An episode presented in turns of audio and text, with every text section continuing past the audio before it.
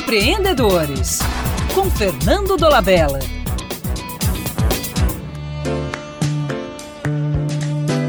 No mundo do trabalho, a famosa carreira está desaparecendo. Sobreviverá em organizações dirigidas à guerra e às religiões. Carreira é uma escada em que cada degrau significa uma promoção. O sucesso está em alcançar o topo, de tenente a general, de seminarista a bispo. No último degrau, somente há lugar para um. Para chegar, não basta competência. É preciso empurrar os concorrentes no abismo.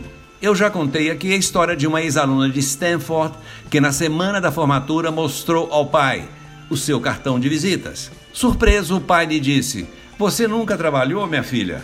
Abriu agora uma empresa e já quer ser a presidente? Eu trabalho há 30 anos, comecei como estagiário e ainda não sou diretor. A jovem, nos seus 22 anos, respondeu: Olha, pai, eu não preciso subir os degraus que outros colocam à minha frente. Eu começo onde quero.